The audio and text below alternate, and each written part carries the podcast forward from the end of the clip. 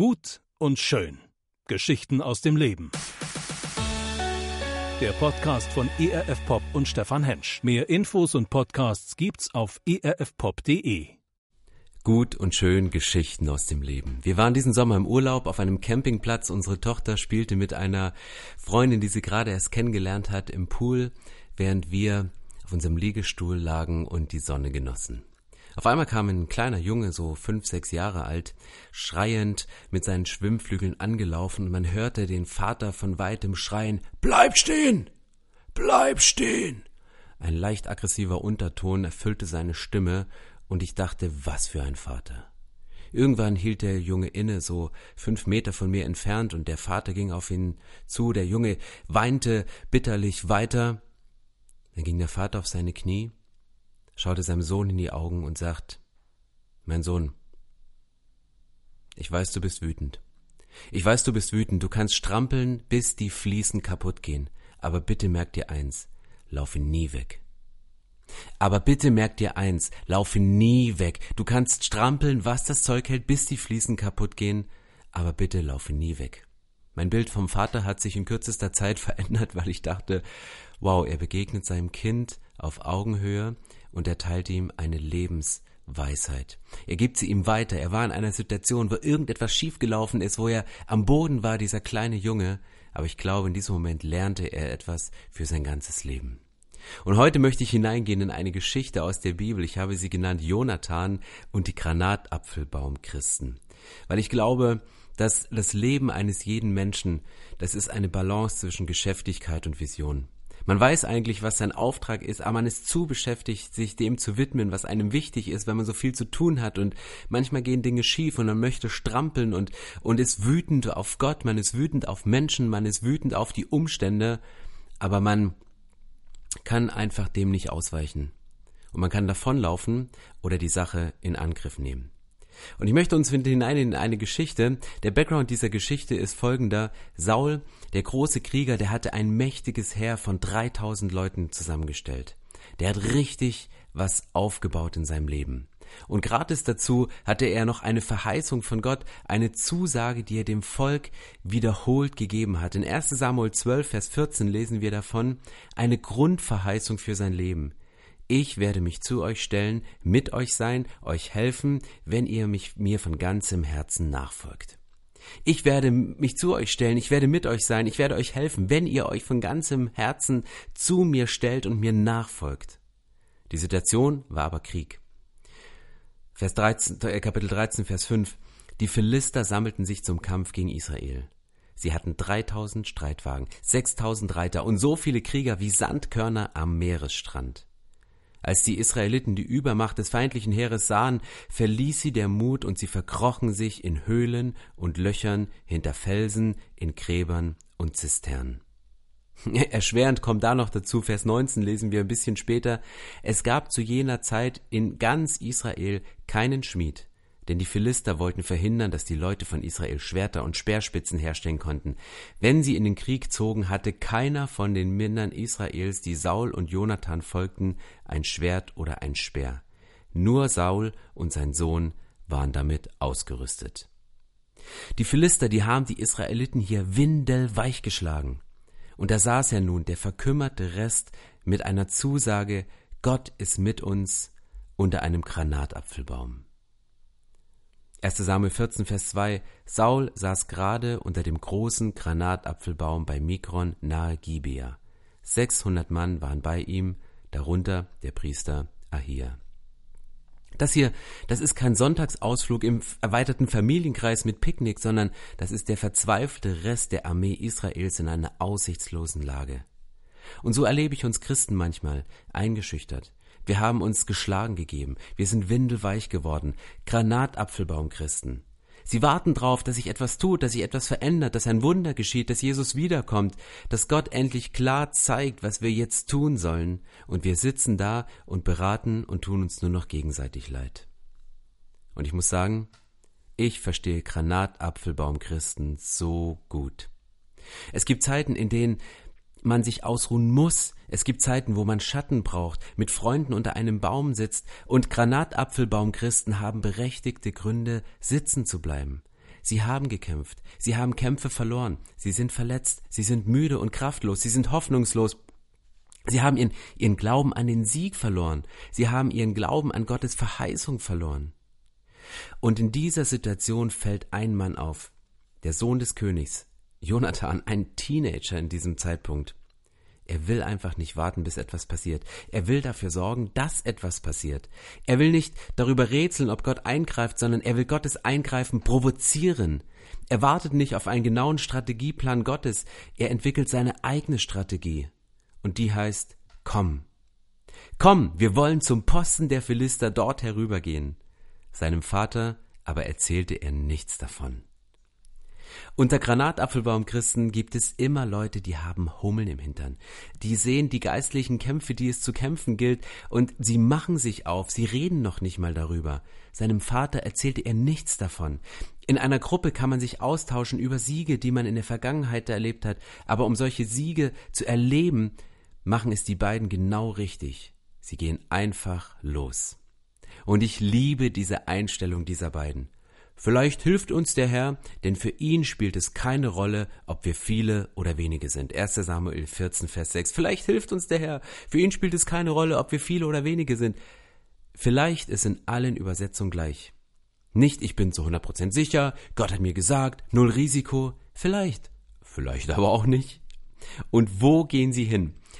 Um zu den Posten der Philister hinüber zu gelangen, wählte Jonathan einen schmalen Weg zwischen zwei hohen Felszacken hindurch.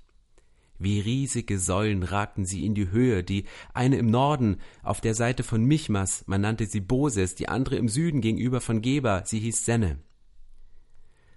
Das Heer der Philister bereitete sich darauf vor, Saul zu besiegen und das Land zu plündern, und sie haben einen strategisch wichtigen Engpass besetzt, ein Tal.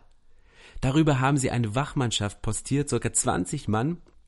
Links und rechts erheben sich zwei Felsen und, und wenn so komische Namen in der Bibel stehen, dann schaue ich immer nach, was die bedeuten. Übersetzt heißen die beiden Felsen der Glitschige und der Dornige. Auf welchen von beiden würdest du klettern? Auf den Glitschigen oder auf den Dornigen? Äh, auf keinen. Ich würde auf keinen von diesen beiden Felsen draufgehen. Und Wahrscheinlich haben sich Jonathan und sein Freund ein iPod auf die Ohren gesetzt und dieser Weg wird kein leichter sein, dieser Weg wird dornig und glitschig. Ähm, sie, sie gehen hoch und dann bauen sie eine weitere Hürde ein als ein Zeichen von Gott. 1 Samuel 14, Vers 8. Wir nähern uns unseren Feinden, bis sie uns sehen. Wenn sie uns dann zurufen, halt, keinen Schritt weiter, oder wir kommen und töten euch, dann lassen wir unseren Plan fallen und gehen nicht zu ihnen hinauf. Wenn sie aber rufen, kommt doch zu uns herauf, dann wollen wir heraufsteigen. Denn das soll für uns ein Zeichen sein, dass der Herr uns den Sieg über unsere Feinde schenken wird. Ein genialer Plan, oder? Und der erste Preis im Wettbewerb Wie sterbe ich jung geht an Jonathan. Das ist nicht Operation Wolfsrudel, wir umzingeln sie. Das ist auch nicht Operation Löwenpranke, wir schlagen mit Wucht zu. Das ist auch nicht Operation Adlerblick, wir beobachten sie von oben. Das ist Operation Waldschnecke. Wir kriechen zu ihnen hoch und wir lassen uns zertreten. Das ist ein Selbstmordkommando. Wenn du zu zweit bist und gegen eine Horde Philister ziehst, ist deine einzige Chance, du nimmst einen nach dem anderen dran, am besten im Schlaf, aber nein, sie zeigen sich öffentlich. Und nicht, wenn sie herunterklettern, ist es ein gutes Zeichen. Da könnte man beim Klettern erwischen sie und dann auf Augenhöhe kämpfen, sondern wenn sie uns hochrufen. Und die Philister, die kriegen so einen Schreck, dass sie sich gegenseitig fertig machen. Folge davon ist ein, ein Tumult im Lager der Philister. Speer des Saul werden aufmerksam. Und was löst die Initiative dieser beiden aus? 1. Samuel 14, Vers 18. Saul befahl dem Priester Ahia, die Bundeslade zu holen, Sie war in jenen Tagen bei den Israeliten im Feldlager. Was löst die Initiative aus? Lasst uns Gott mal wieder ins Bewusstsein rufen. Lass uns Gott mal wieder in Form der Bundeslade in unsere Mitte rufen. Vers 19. Der Tumult im Lager nimmt zu. Nach dem Motto, ich will nur noch kurz die Welt retten, beziehungsweise meine Mails checken. Und dann kommt 1 Samuel 14, Vers 19, diese Aussage in der Bibel, wir haben keine Zeit mehr, den Herrn zu befragen. Wir haben keine Zeit mehr, den Herrn zu befragen. Du könntest jetzt hier eine positive Auslegung machen oder eine negative Auslegung. So nach dem Motto, das wird nie gut, wenn du dir keine Zeit nimmst zu beten, wenn du nicht mehr Zeit hast für die Stille. Das ist nicht gut. Aber sie haben ihren Fokus verloren und vergessen, beim Mails checken haben sie vergessen, die Welt zu retten. Bei dem vielen Befragen von Gott, bei dem vielen Beraten untereinander. Wenn du siehst, dass Gott am Werk ist, dann frag nicht länger, ob es jetzt Gott ist, sondern stürz dich rein ins Vergnügen. Menschen, die göttliche Momente in ihrem Leben erkennen, sie werden initiativ. Sie gehen los, bis sie ganz laut und ein ganz dickes Nein hören. Die gehen einfach los. Sie warten nicht auf ein zägliches, klägliches Ja oder auf eine, ein mögliches Vielleicht, sondern solange sie kein ganz klares, ganz dickes Nein hören, gehen sie einfach weiter. Sie wissen aber auch, dass sie menschlich gesehen keine Chance haben. Sie spüren aber auch, dass sie lieber sterben würden, als wie bisher weiterzuleben. Und was ist die Folge von dem Verhalten dieser beiden Männer? Vers 21. Schon lange hatten die Philister Israeliten als Söldner in ihr Heer aufgenommen. Viele waren auch jetzt mit den Philistern in die Schlacht gezogen, nun liefen sie zu ihren Landsleuten unter Sauls und Jonathans Führung über. Sogar die Israeliten, die sich bisher im Bergland von Ephraim versteckt gehalten hatten, nahmen die Verfolgung der Philister auf, als sie von deren Flucht hörten. Söldner? Söldner sind Menschen, die sich als Person für Geld einem anderen anbieten. Und einige Israeliten waren Söldner der Philister, und ich glaube, es gibt Christen, die als Söldner in dieser Welt sich etwas verschrieben haben, und ich glaube, es ist dann der Zeit, dass sie wieder überlaufen ins heimische Lager und wissen, an welcher Front sie kämpfen. Und dafür braucht es in den Kirchen Leute wie Jonathan und sein Waffenträger, die sich aufmachen und die in diese Welt gehen, um für sie zu einem Vorbild zu werden. Was kann dich befreien, wenn du entweder in der Welt gefangen bist oder dir in Gedanken dein eigenes Gefängnis gebaut hast, in das du dich verkriechst? Einer muss die Entscheidung treffen, während die Regierung unter dem Granatapfelbaum sitzt. Und vielleicht bist du derjenige, der jetzt aufsteht und losgeht. Die Experten sagen, es ist unmöglich. Dann sollten wir diese Meinung respektieren. Aber es ist unsere Stärke, das Unmögliche möglich zu machen. Gemeindeexperten sagen, es ist unmöglich, in Berlin eine Gemeinde zu haben, die aufgrund ihrer Kraft und Größe prägenden Einfluss auf unsere Gesellschaft hat. Gemeinden werden immer nur klein bleiben. Ich lebe meine Leiterschaft ganz unter dem Motto, vielleicht hilft uns der Herr, denn für ihn spielt es keine Rolle, ob wir viele oder wenige sind. Es braucht keine große Gemeinde, um einen prägenden Einfluss zu haben. Es braucht einzelne Menschen, die ihren Einfluss dort, wo sie arbeiten, dort, wo sie leben, ausüben. Aber weil die ganze Welt auf Berlin schaut, haben wir Verantwortung, dass wir jetzt und hier im Kleinen leben und das Denken mit göttlichem Inhalt füllen. Und das gilt nicht nur für die Hauptstadt, das gilt für jedes Dorf in Deutschland, das gilt für jeden Ort, an dem du gerade diesen Podcast hört. Dort, wo du bist, ist das Zentrum deiner Welt. Und von dem Zentrum deiner Welt, wenn in diesem Zentrum Jesus drinsteckt, dann kannst du mit deinem Zentrum, mit deinem Jesus in dir einen großen Unterschied machen. Zwei Leute gingen los und durch ihr Vorbild haben sie Hunderte, Tausende mitgerissen. Wenn du siehst, dass Gott am Werk ist an irgendeiner Stelle, dann frag nicht länger, ob es jetzt wirklich Gott ist, sondern stürz dich rein mit ihm ins Vergnügen. Vielleicht denkst du ja, du hast gut reden, dir fällt es immer leicht, so inspirierende Geschichten zu erzählen. Aber die Geschichten, die ich erzähle, das sind deine Geschichten. Gut, ich erzähle sie vielleicht etwas spannender und ein wenig aufregender und es, es klingt in euren Ohren wie ein spannendes Abenteuer, aber es ist nichts anderes als eine Geschichte aus dem Alltag, das sind Geschichten aus dem Leben. Und ich muss zugeben, dass ich die letzten Jahre so manches Mal in meinem Job als Familienvater, als Pastor, als Ehemann davor war, alles hinzuschmeißen. Und dann gab es meist zwei Dinge, die mich motiviert haben, wieder aufzustehen. Es waren die Granatapfelbaumchristen, die ich gesehen habe, wie sie da saßen, wie müde Krieger.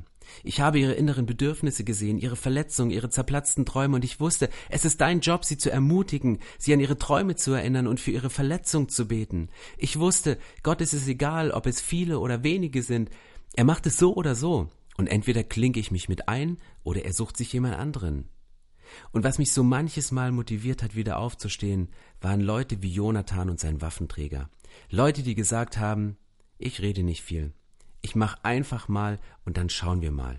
Vielleicht hilft uns der Herr, ja, und vielleicht habe ich am Ende meines Lebens eine Story zu erzählen. Ich möchte gerne beten und ich möchte dich einladen, dass du deine Story weiterschreibst, dass du deine Story weiterlebst. Vielleicht bist du im Moment unter einem Granatapfelbaum aufgrund deiner Verletzung, aufgrund eines Kampfes, den du verloren hast und du fühlst dich geistig, seelisch und körperlich windelweich geschlagen. Gott möge dich stärken von innen nach außen und Jesus Christus, genau um das möchte ich jetzt bitten. Ich bete für Menschen, die Kämpfe erlebt haben. Ich bete für Menschen, die Kämpfe verloren haben, dass du jetzt in den Schatten deiner Gegenwart kommst und sie stärkst, dass du sie von innen heraus stärkst. Und ich bete für sie, dass du ihre Verletzung heilst. Ich bete, dass ihre ihre Schuld vergeben wird, die so auf ihren Schultern lastet, wenn sie das Gefühl haben, sie haben andere Leute mit reingezogen in, in einen Kampf, der eigentlich ihr Kampf gewesen war. Und Jesus, ich bete, dass du aus unseren Reihen ganz viele Jonathane und Waffenträger erwächst, Leute, die deine Impulse wahrnehmen, die andere Menschen sehen, die Hilfe brauchen, die Kämpfe sehen, die gekämpft werden müssen, die geistlich einen Unterschied machen in dieser Welt. Und ich bitte dich, dass diese Menschen aufstehen und losgehen, ganz nach dem Motto, wir haben eine Verheißung auf unserer Seite. Vielleicht hilft uns ja der Herr, ob wir viele sind oder wenige. Danke Gott, dass das bei dir keine Rolle spielt, ob unsere Kraft groß ist oder klein, ob unsere Gemeinde groß ist oder klein, ob unser, unsere Vision groß ist oder klein. Wenn du auf unserer Seite bist und du mit uns bist, dann werden wir den Kampf gewinnen. Und das bete ich in deinem Namen. Amen. Gut und schön. Geschichten aus dem Leben. Der Podcast von ERF Pop und Stefan Hensch.